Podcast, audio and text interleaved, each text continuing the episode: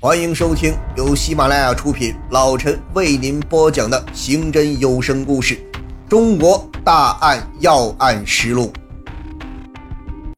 截止到二零零一年二月初，这伙匪徒在豫皖冀三省七市十余个县市疯狂流窜作案，累计已达二百三十余起，其中杀死六人，强暴妇女八人，抢劫涉案价值高达六十万元。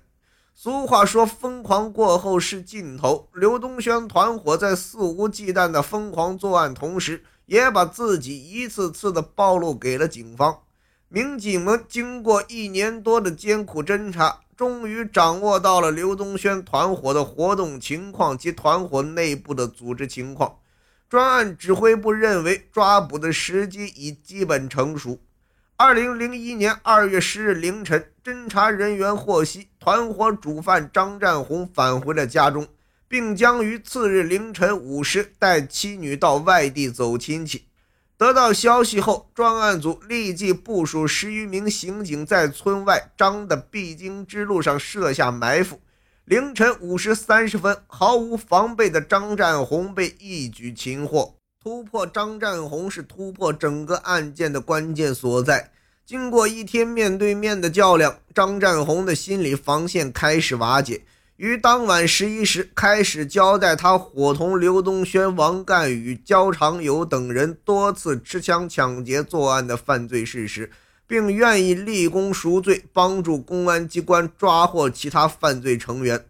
二月十日晚，一线的侦查员打来电话说。团伙主犯之一的司学民也回到了住在焦庄贺庄村王丁庄的老家。凌晨二时许，这名主犯之一落入法网。专案组决定尽快抓捕主犯刘东轩。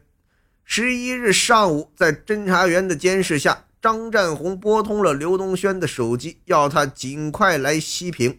他已看好一桩生意，并约好第二天上午十一时。在西平塘西商场见面。正当专案组布置抓捕刘东轩的时候，一线传来可靠情报：团伙二号人物王干宇准备赶到塘西商场办事。刑警大队长郭志敏带领刘新杰等七名刑警紧急出动，把王干宇和他的同伴堵在商场里，抓个正着。让民警们高兴的是，王干宇的同伴竟然是犯罪团伙的另一主犯焦长友。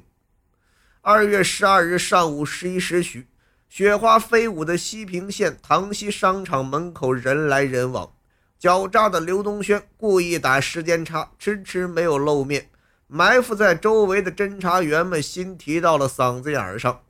十一时三十分左右，肩背背包、鬼鬼祟祟的刘东轩终于从商场门口的便道上闪了出来。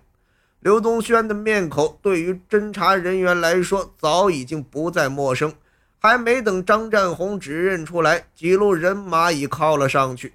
刘健势头不对，伸手拔出了腰间那把上了膛的短枪。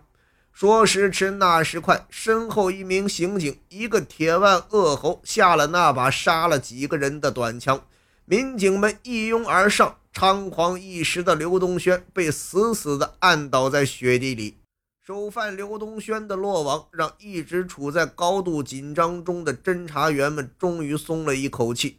然后，公安人员趁热打铁，至二月十七日，化名杨二军的主犯之一王和成在广东省顺德市被抓获。刘东轩犯罪团伙除刘和平病亡外，其余十二人全部归案。